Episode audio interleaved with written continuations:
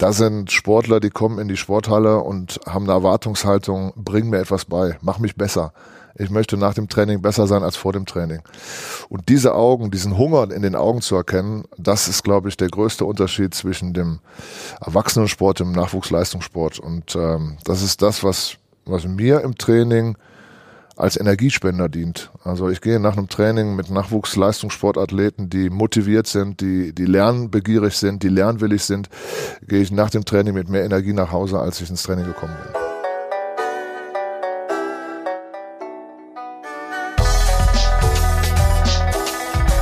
Bahn frei. Komm, dampf nochmal. Der Erfolg hat viele Gesichter, der Misserfolg nur eins. Glaube ich auch das, wo der Trainerberuf momentan steht.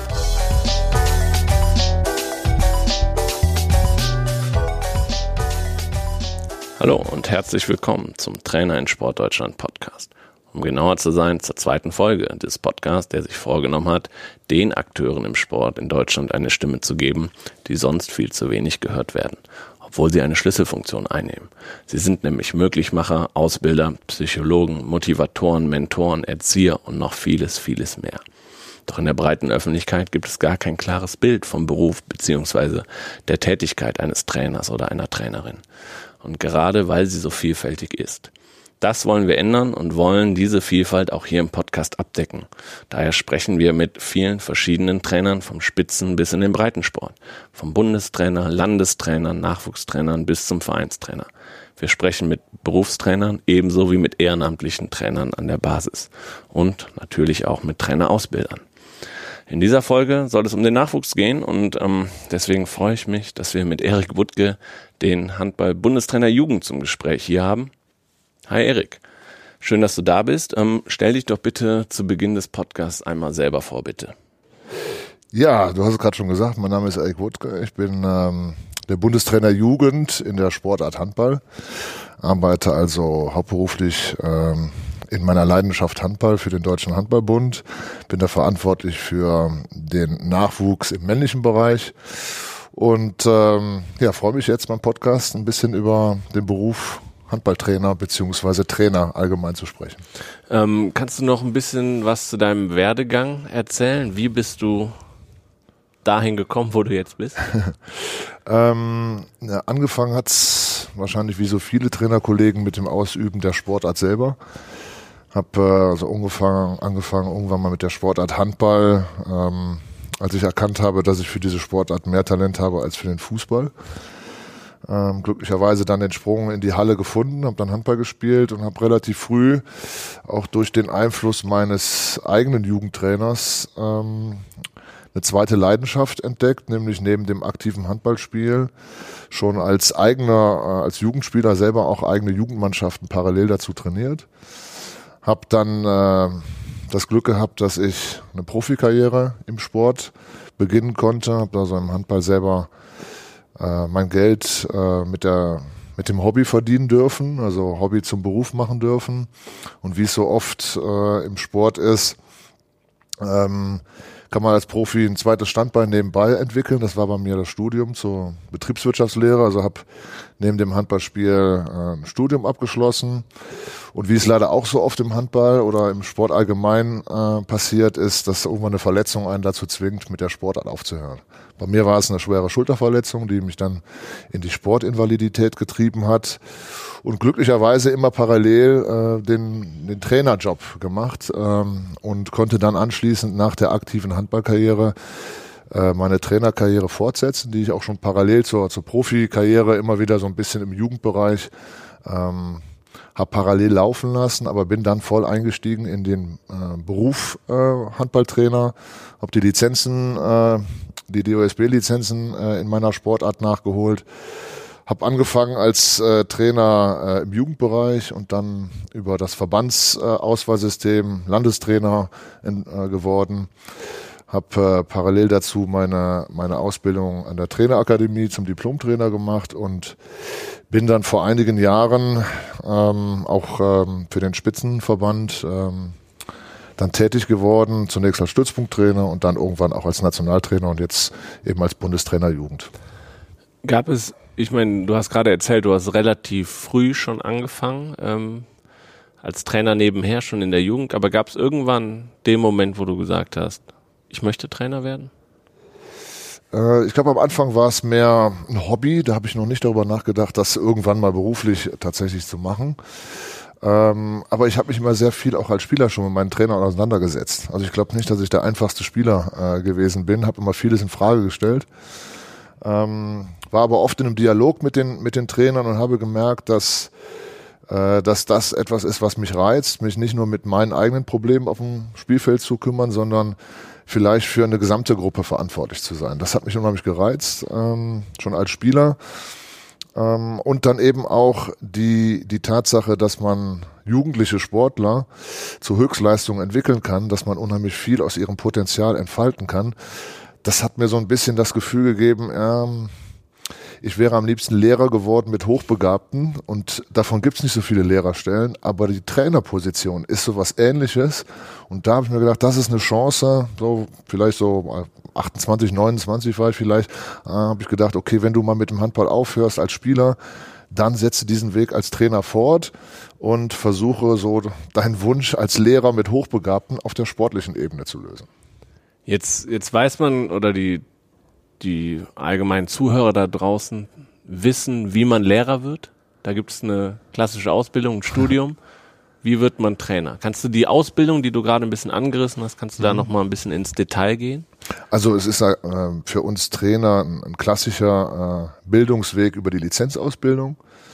Ähm, die verläuft in der Sportart Handball wahrscheinlich wie in den meisten Sportarten zunächst über eine C-Lizenzausbildung, die in der Regel ich würde mal sagen, eher Kindersport und Breitensport orientiert ist. Wie ich finde, aber ein super Einstieg. Ich habe im Nachgang immer gesagt, das war für mich einer der wertvollsten Ausbildungen, weil ich da zum ersten Mal gelernt habe, wie es ist, Kindern ähm, Sport zu vermitteln.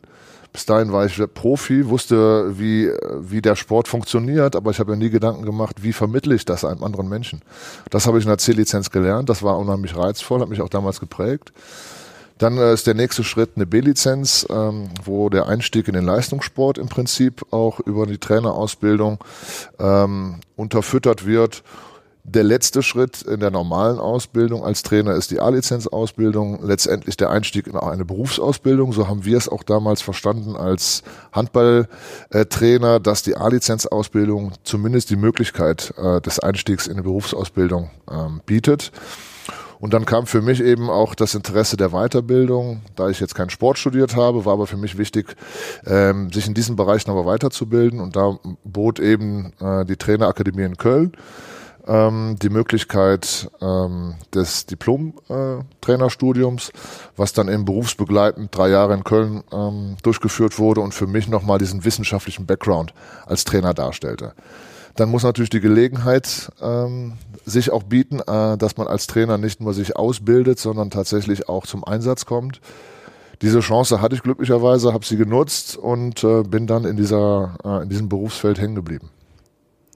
Jetzt bist du in der in der Jugend äh, im Jugendbereich aktiv. Das ist das, was du machen wolltest, oder ist das so der normale Einstieg?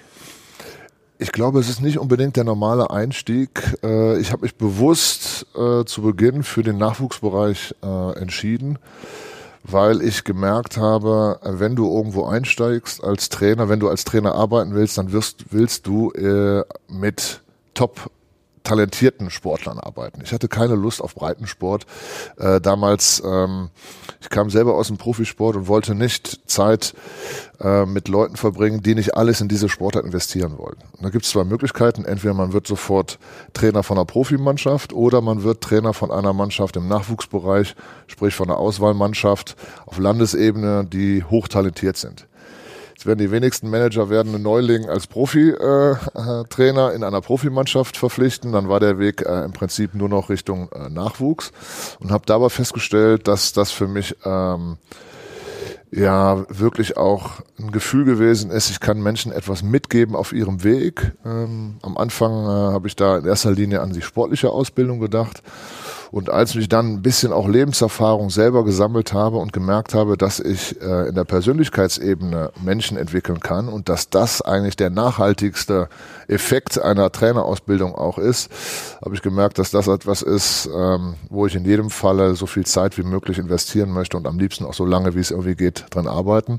Ich habe zwischendurch auch im Erwachsenenbereich gearbeitet, auch da natürlich äh, im, im Leistungssportbereich, aber für mich war der Weg zurück in den Nachwuchsleistungssport irgendwann äh, das Ziel, ähm, weil ich da einfach noch äh, unheimlich viel an, an Sportlern und an Persönlichkeit formen kann. Das war, glaube ich, so das, was mich am meisten gereizt hat.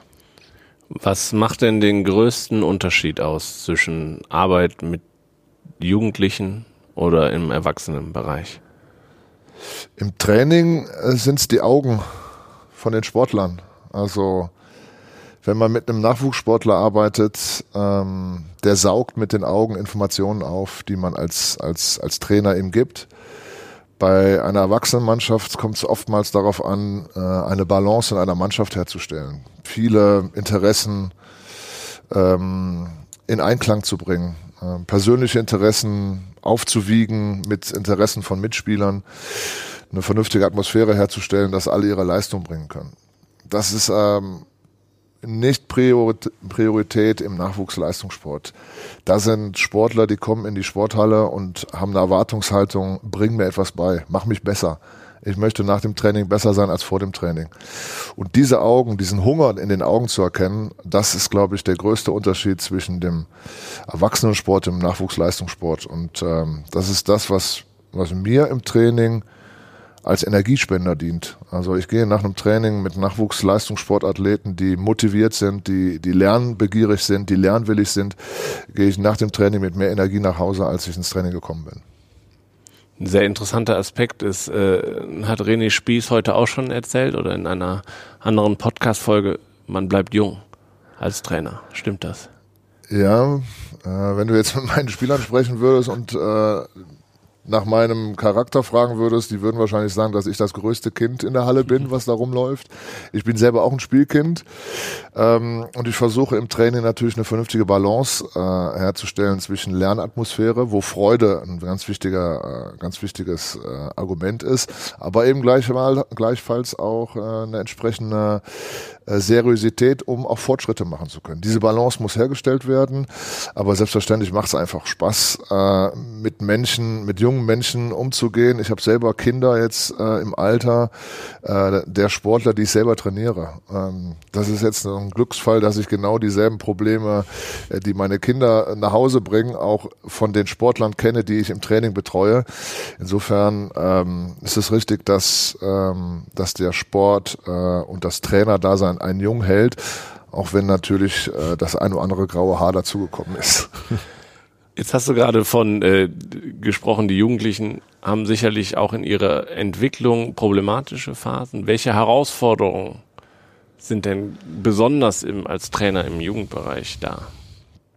Ja, es wird von den äh, Nachwuchssportlern heute ähm, eine hohe Selbstverantwortung, eine hohe Eigenverantwortung verlangt. Ähm, das muss man aber erlernen und das muss man über einen relativ langen Zeitraum erlernen. Und äh, eine Eigenverantwortung und auch ein Durchsetzungsvermögen lernt man nicht erst, wenn man mit 17 damit anfangen kann, ähm, sondern das muss man schon früher lernen. Ähm, das wird heute vielen Sportlern abgenommen. Ähm, es gibt da mal so den Begriff der Helikoptereltern, die unheimlich viel Zeit in die, El äh, in, die, in die Sportler und in ihre Kinder entwickeln wollen, die unheimlich viel abnehmen, die den Kindern sehr viele einfache Wege abnehmen wollen, weil sie es gut meinen. Gar nicht aus, aus bösen äh, Gedanken, sondern sie meinen es gut. Aber letztendlich nehmen sie auch ein Stück weit Selbstständigkeit von den, von den äh, Nachwuchssportlern weg. Und das ist etwas, was eine Herausforderung für die Sportler darstellt, weil ich ihnen diese Verantwortung nicht abnehme. Ähm, bei mir sind sie gefordert, mitzudenken, bei mir sind sie gefordert, Eigenverantwortung zu übernehmen. Und das ist oftmals für viele Sportler eine große Umstellung, wenn sie in eine verantwortungsvolle Position kommen, weil sie es vielleicht aus ihrem bisherigen Umfeld nicht gewohnt sind, ähm, diesen Herausforderungen sich zu stellen und sich schnell anzupassen. Das sind, glaube ich, sehr große Herausforderungen. Ähm, und natürlich in meinen Augen auch äh, ein unglaublicher Konkurrenzdruck, den sie erleben. Ähm, Äh, es sind viele Möglichkeiten, die sie haben, es sind viele äh, viele Chancen, die sich heute bieten. Man kann so viele Sportarten äh, erlernen, man kann so viele Freizeitmöglichkeiten äh, nachgehen. Äh, die haben einen Auswahldruck teilweise, dass sie gar nicht äh, wissen, was sie alles machen können. Ich glaube, das war früher einfach viel stärker vorgeprägt, was man machen konnte. Wenn in diesem Dorf, in dem man gespielt hat, eine Sporthalle war, dann hat man Handball gespielt und wenn in, dem, in dieser, äh, in diesem Dorf keine Sporthalle war, dann war man Fußballer. Ähm, das sind so, das sind so Dinge, wo früher eine, eine sehr starke Vorprägung stattgefunden gefunden hat. Heute haben die Kinder sehr viele Möglichkeiten und die richtige Auswahl zu treffen, das ist, glaube ich, auch ein schwieriges Projekt für die. Ähm, ist man als Trainer denn dann arbeitet man natürlich sehr stark mit den Jugendlichen, aber arbeitet man auch mit den Eltern dann? Ja, wir kommen ja fast gar nicht mehr drum herum, mit den Eltern zu arbeiten. Ne? Also wir müssen ja, äh, wir müssen ja ähm, Jugendliche für eine Sportart begeistern. Und wir müssen die auch für das Aufbringen eines unglaublich großen Aufwands und Leidensfähigkeit äh, begeistern. Das kann man nur, wenn man denen auch die, die Ziele, die damit zu erreichen sind, mit den tollen Momenten, die man erleben kann, wenn wir ihnen die auch klar machen. Also wir brauchen nicht ähm, ähm, nur über den Aufwand sprechen, die, der, der zu bringen ist, sondern man muss auch über die Möglichkeiten und die Chancen, die so, die, die, die so eine Sportart darstellt und eine Leistungssportkarriere darstellen, äh, die müssen wir auch ansprechen. Und selbstverständlich brauchen wir Verbündete. Und der größte Verbündete, den wir in diesem Kampf äh, um um leistungswillige und leistungsorientierte Nachwuchssportler haben, das sind die Eltern, weil das sind in erster Linie auch die Top-Förderer, die, die es ermöglichen, dass äh, Nachwuchssportler in Leistungszentren gehen, dass sie auf Internate gehen, auf Sportschulen gehen. Wir brauchen die Unterstützung der Eltern und natürlich muss ich es auch nicht nur dem Sportler schmackhaft machen, sondern ich muss auch die Eltern mit, äh, mit ins Boot nehmen und auch ihnen klar machen, dass eine Leistungssportkarriere auch Chancen bietet für die Entwicklung ihres Kindes. Und nur wenn die auch davon begeistert sind, werden sie voll dahinter stehen und nur dann habe ich einen Verbündeten. Hm. Das sind ja sehr vielfältige Rollen, die ein Trainer da einnehmen muss. Welche Rolle gefällt dir am besten? Ich glaube, dass meine beste, beste Arbeit in der Sporthalle beginnt. Ich bin ganz ehrlich, dass ich, ähm, was Kommunikation angeht mit dem Sportler und auch was das Sehen von Entwicklungsfeldern des Sportlers angeht, meine größten Stärken habe. Ich bin oftmals zu ungeduldig ähm, in der Kommunikation mit den Eltern. Äh, das ist mit Sicherheit eine Schwäche, an der ich arbeiten muss, weil ich immer unheimlich viel als als Voraussetzung und als gegeben voraussetze, äh, aber dabei oftmals vergesse, dass Menschen unglaublich unterschiedlich und heterogen sind. Und ich oftmals äh, mich dabei selber ertappe, dass ich für Ängste von Eltern zu wenig Verständnis habe und ich mich dann auch mal belehren muss, belehren lassen muss, dass einfach äh, jeder, jedes Elternteil sehr individuell Gefühle für ihr Kind und auch ähm, für, für die Entwicklung des Kindes haben. Und da manchmal ein bisschen mehr Geduld zu haben, das wäre mein persönliches Entwicklungsfeld. Meine Stärke sehe ich, glaube ich, äh, in der Zusammenarbeit mit dem Sportler direkt. Also trifft trifft es zu, dass ähm, der Trainer auch immer ein Leben lang Lernender ist und nicht nur der, der lehrt. Das Glück, das Glück, was wir haben, ist, dass wir äh, einerseits so eine außer oder eine außersportartspezifische Fortbildung haben, dass wir eine Ausbildung haben, dass wir natürlich auch sportartspezifisch zur Fortbildung gehen. Da lernen wir immer was. Ähm, bei jedem Seminar, was wir mitmachen, bei jedem äh, bei jeder Konferenz, an der ich teilnehme, lerne ich etwas. Aber es gibt auch eine, eine interne äh, Möglichkeit, sich weiterzuentwickeln und äh, Dinge zu lernen. Das ist oftmals von den Sportlern selber. Das ist jetzt nicht nur so eine Einbahnstraße, ich bringe den Sportlern alles bei und im Endeffekt äh, bin ich nur der Geber, sondern durch jede Reaktion, die ein Sportler mitbringt, der immer was Neues auch mal äh, darstellt. Jeder Sportler ist äh, individuell und hat eine ganz besondere Eigenart. Lernt jeder Trainer auch wieder neu, sich auf diesen Sportler einzustellen und für die Zukunft auch wieder ein, neu, ein neues, ein, äh, ein, ein neues, ähm, äh, einen neuen Fächer von sich selber kennenzulernen, einen neuen Bereich, in dem er sich wieder äh, weiterentwickeln konnte. Und ich glaube, so lernt jeder Trainer auch von jedem Sportler, den er begleitet. Ähm, insofern haben wir das Glück, dass wir ähnlich wie ein Lehrer in der Schule ähm, lebenslanges Lernen ähm, geschenkt bekommen. Welche Kompetenzen muss man als besonders als Jugendtrainer mitbringen? Äh, Empathie ist, glaube ich, wichtig. Ähm, Sportler, die ich trainiere, sind 17, 18, 19 Jahre alt. Die sind nicht zuletzt hormonell in einer anderen Situation als ich mit, mit 47. Ähm, Gott sei Dank, sage ich an dieser Stelle. Aber sich in die Situation hineinversetzen können und auch äh, ein Stück weit zu mitzuempfinden, was der Sportler gerade empfindet, ist wichtig, um eine Basis für eine Kommunikation herzustellen. Wenn ich mich überhaupt nicht mit ihm beschäftige und ausschließlich nur meine Erwartungshaltung äh, ihm, ihm verklickern möchte, dann ist es wieder eine Einbahnstraße. Das funktioniert nicht. Ich muss ihn irgendwo da abholen, wo er ist. Und dann versuchen wir eine gemeinsame Linie zu finden, wo er merkt, dass wir beide davon profitieren können. Äh, aber dazu muss ich auf jeden Fall auch spüren, wo er gerade ist. Also was ihn momentan belastet, was ihn momentan vielleicht auch glücklich macht, ähm, wo er darüber nachdenkt, welche, welche Bedenken er hat, welche Sorgen er hat, welche Hoffnungen er hat. Ähm, dazu muss man mit dem Sportler sprechen, äh, man muss bereit sein zuzuhören. Und das ist, glaube ich, eine, eine, eine, eine wichtige Eigenschaft, die man, die man als Nachwuchstrainer haben muss. Wir, wir sind gerne die, die immer viel erzählen wollen, die gerne äh, die allwissenden Lehrer sind. Aber ich glaube, Lehrer lernen auch viel durch Zuhören und man muss bereit sein, äh, Sportlern auch zuzuhören. Das ist, glaube ich, eine der wichtigsten Eigenschaften. Ähm, neben Empathie Sportart also für den Sport sicherlich ganz wichtig, dass man auch eine gewisse Perspektive und Zukunftsorientierung hat. Man muss so ein bisschen antizipieren, was liegt in der Zukunft des Sportlers, also welche Entwicklungsschritte könnte er machen. Ähm, man muss ein bisschen antizipieren, welche Anforderungen bietet unsere Sportart in Zukunft. Sprich, was sind die Trainingsinhalte von heute, die er in Zukunft im Wettkampf erfüllen muss.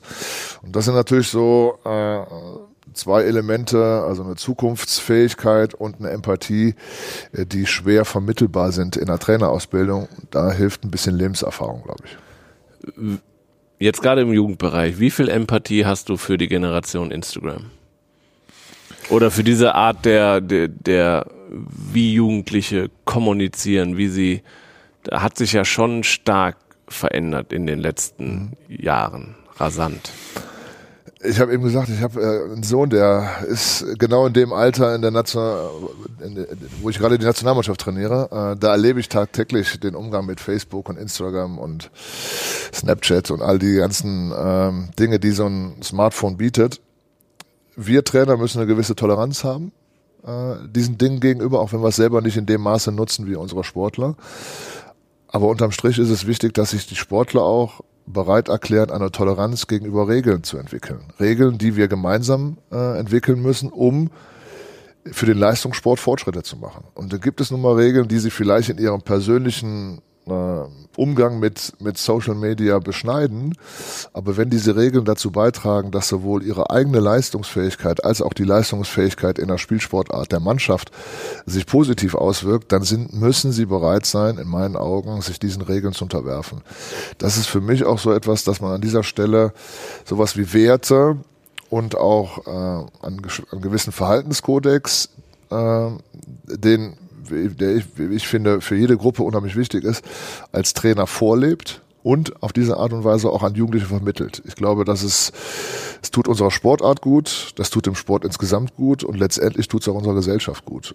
Diese Vorbildfunktion, die müssen wir mit den, mit den Sportlern gemeinsam äh, leben. Dann glaube ich, dass, äh, dass wir auch Verständnis ähm, sowohl auf Sportlerseite als auch auf Trainerseite dafür entwickeln. Und dann ist die Generation Instagram, die wir haben, gar nicht so schlecht, wie sie vielleicht äh, oftmals gemacht wird. Also ich habe äh, vollstes Vertrauen. Wir welche, müssen ihnen helfen. Ja. Welche klaren Regeln gibt es denn da? Gibt es irgendwelche handyfreien Zeiten oder, oder?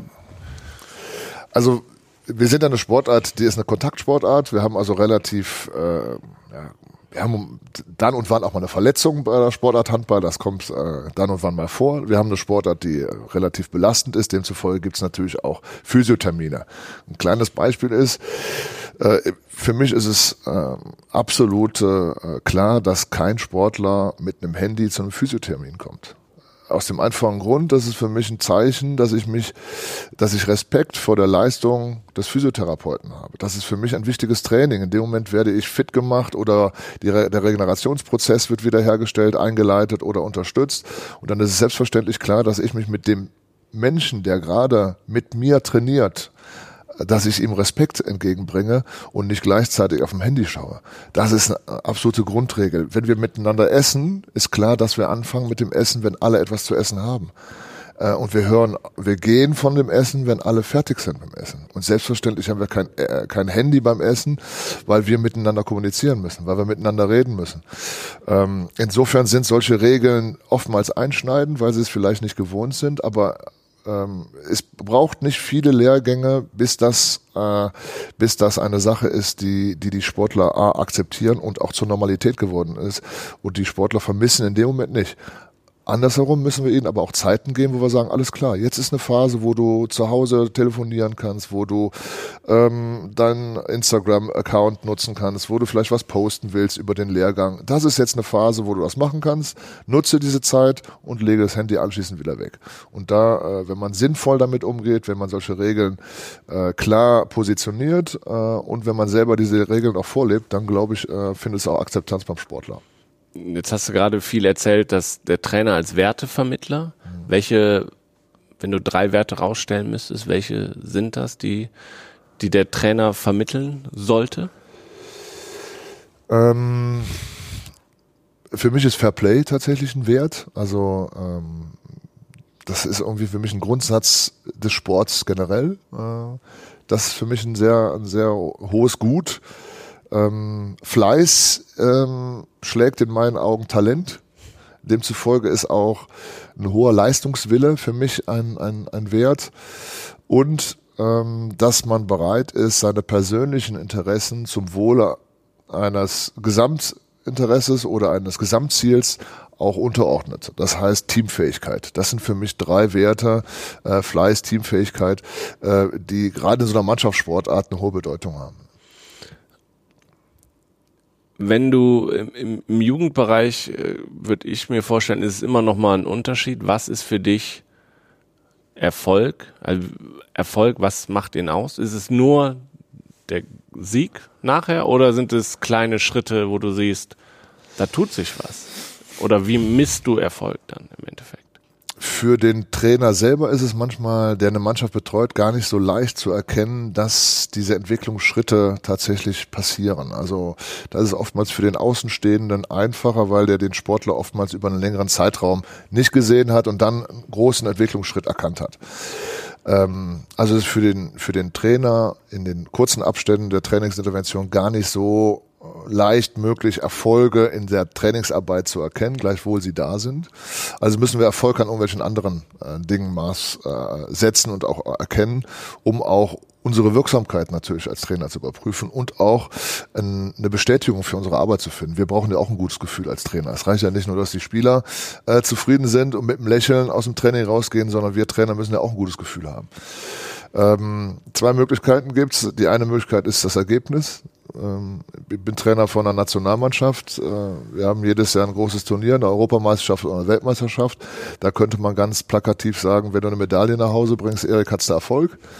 Ähm, das ist aber mit Sicherheit nur ein Teil dieser sprichwörtlichen Medaille. Der zweite Teil ist, wie entwickeln sich individuelle Sportler in den nächsten Jahren? Also ist für mich auch ein Maßstab von Erfolg, wie viele Sportler, die ich jetzt gerade in der Jugendnationalmannschaft betreue, kommen irgendwann mal bei unserem Cheftrainer der A-Nationalmannschaft an. Wie viele Sportler entwickle ich also perspektivisch für höhere Aufgaben? Ähm, und dann von diesen Sportlern, die mittlerweile in der A-Nationalmannschaft angekommen sind, dann vielleicht vier oder fünf Jahre Zeit verzögert, bei einem Wiedersehen das Kompliment zu bekommen, dass ich ein Teil seiner Entwicklung gewesen bin, vielleicht sogar die Basis äh, mitgelegt habe für seine äh, Entwicklung bis zur A-Nationalmannschaft, das ist mein persönlicher Erfolg. Kommen wir nochmal auf das äh, Berufsbild Trainer zu, äh, zu sprechen.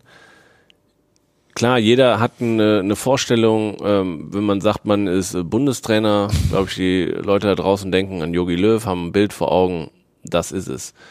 Wenn du in eine Runde kommst und ähm, erzählst, du bist äh, Bundestrainer im Nachwuchsbereich, im Handball. Ähm, was für Fragen kommen da auf dich zu? Fragende Blicke, Vorurteile, was, was schwebt damit? Also die erste Frage ist immer, nachdem ich gesagt habe, ich bin Handballtrainer, was machst du denn beruflich? Mhm. Ähm, allerdings nachdem ich gesagt habe, dass ich Handballtrainer bin. Ähm, sprich, die Leute können sich erstmal mit dem mit dem Begriff Handballtrainer keinen Beruf vorstellen, weil sie natürlich unheimlich viele Trainer aus ihrem Freizeitsport oder aus dem Hobbysport kennenlernen und sich kaum vorstellen können, dass das tatsächlich eine, ein Beruf ist. Das zweite ist natürlich, kannst du davon leben? Das ist auch die zweite Frage, die, die, die immer kommt. Ähm, und die dritte Frage, äh, die, äh, die leider Gottes auch kommt, warum hast du denn nicht was Richtiges gelernt? Ähm, alles drei versuche ich dann immer gleichermaßen zu beantworten. Ja, es ist ein Beruf. Für mich ist es sogar eine Berufung. Also ähm, ich, für mich ist das tatsächlich Hobby zum Beruf äh, gemacht zu haben. Das zweite kannst du davon leben sage ich immer, ich lebe für den Handball, nicht von dem Handball, aber äh, selbstverständlich, ja, wir müssen auch äh, für, für unsere Tätigkeit, die wir haben, ähm, müssen wir auch eine vernünftige Entlohnung bekommen. Ähm, man arbeitet äh, oder man, man übt seinen Beruf tatsächlich an vielen Wochenenden im Jahr aus. Ähm, wenn andere Feiertage haben, stehe ich in der Halle. Ähm, das sind schon, das sind natürlich schon Dinge, die irgendwo sich auch im Gehalt widerspiegeln müssen. Ähm, und das dritte ist, äh, ob es ein richtiger Beruf ist, ähm, mit der zunehmenden eine Professionalisierung, was Trainerausbildung angeht. Ähm, nicht zuletzt auch jetzt mit der mit der Trainerakademie, wo wo ein, äh, das Berufsfeld Diplomtrainer auch äh, eine Möglichkeit bietet, auch einen universitären Abschluss darüber herzustellen. Es ist in meinen Augen in jedem Fall ein Beruf. Ich habe eingangs gesagt, dass ich sowas bin wie ein Lehrer für Insel Hochbegabter. Äh, und wenn Lehrer an einer Schule ein Beruf ist, äh, dann ist, glaube ich, in dem Falle auch äh, der, der Sporttrainer für einen Inselbegabten ebenfalls ein Beruf. Insofern, das ist ein Beruf und ich bin sehr, sehr froh und dankbar, dass ich ihn ausführen darf. Mm, wo drückt der Schuh trotzdem? Puh, ja, ist, äh, der, das Hauptproblem, was wir, glaube ich, oftmals auch bei Konferenzen im Austausch ähm, und in den kleinen Flurgesprächen immer wieder hören, ist, dass unsere eigentliche Arbeit und wo wir so unheimlich viel Freude daran haben, nämlich die Arbeit am Athleten direkt, tatsächlich im Verhältnis zur Arbeitszeit einen immer geringer werdenden Anteil bekommt. Ähm, ich bin Handballtrainer geworden, weil ich mir vorgestellt habe, dann kann ich jeden Tag von morgens bis abends in der Halle stehen und äh, äh, Sportler trainieren und kann die besser machen. Und am Wochenende stehe ich mit denen in der Halle und äh, wir spielen Spiele gemeinsam und wir gewinnen Turniere oder Meisterschaften. Deswegen bin ich ja mal, mal Trainer geworden. Die Wahrheit ist aber so, dass man tatsächlich gar nicht so viele Trainingseinheiten hat, sondern dass äh, ein großer Anteil an Kommunikation mit Eltern, mit Vereinstrainern, mit Spezialistentrainern, mit meinem eigenen Trainerstab, ähm, dass sehr viel administrative Arbeit anfällt. Äh, ich muss genauso Reisen mit organisieren, äh, wie ich auch dafür Verantwortung tragen muss, dass wir es regeln, dass ein Sportler während eines Lehrgangs seine Klausur nachschreiben muss. Äh, es ist sehr viel Reisen durch ganz Deutschland. Ich meine, wenn man 80.000 Kilometer im Jahr im Auto sitzt, dann hat man relativ wenig Zeit in der Halle verbracht, sondern viel auf der Autobahn. Äh, insofern ist das etwas Trauriges so ein bisschen, dass ich gar nicht so viel von der Hauptarbeit, die ich mit der mit dem Trainerdasein verbinde, ähm, tatsächlich ausleben darf und äh, das Ziel muss sein, dass wir wieder zu unserer Kernarbeit zurückkehren und einfach mehr in der Halle, mehr auf dem Sportplatz, mehr auf der Laufbahn und wo alle Trainerkollegen arbeiten, tatsächlich auch tätig sind. Zum Abschluss haben wir immer ähm, zwei Fragen, die wir stellen. Und die eine ist, ähm, was hast du beim Sport gelernt für dein normales Leben abseits des Sportes? Mhm. Demut. Ähm, Demut äh, im Falle eines Erfolges, dass man auf dem Teppich bleibt, dass man bodenständig bleibt, nicht durchdreht, sondern dass man, dass man merkt, dass man, äh, dass man den Erfolg gemeinsam mit anderen äh, realisiert hat und dass Erfolg sehr vergänglich ist. Geht sehr schnell auch in die andere Richtung. Und in den Momenten, wo kein Erfolg ist, will ich auch nicht dafür niedergemacht werden genauso wenig in den Himmel hochgejubelt werden, wenn wir Erfolg hatten. Also ist Demut, glaube ich, etwas, was ich in dieser Sportart gelernt habe äh, und auch mein Leben äh, außerhalb des Sports geprägt hat. Und was hast du als Trainer im Besonderen gelernt? Ähm, als Trainer habe ich, glaube ich, gelernt, Geduld zu haben. Geduld mit, äh, Geduld mit den Sportlern, die vielleicht die Lernerfolge nicht in der Geschwindigkeit äh, realisieren können, die sich ein Trainer manchmal vorstellt und wünscht. Und äh, diese Geduld auch ein Stück weit äh, in die Akzeptanz, dass wir auch in einer Mannschaftssportart Individuen trainieren und Menschen trainieren und nicht äh, Herzmuskelkreisläufe trainieren. Ähm, das habe ich als Trainer gelernt, was ich als aktiver Sportler noch überhaupt gar nicht kannte. Alles klar.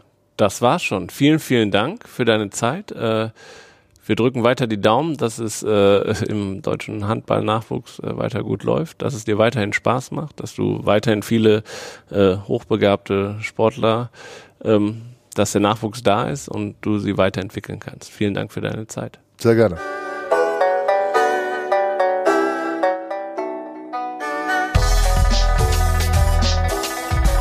Bahn frei. Komm, dampf nochmal. Der Erfolg hat viele Gesichter, der Misserfolg nur eins. Glaube ich auch das, wo der Trainerberuf momentan steht.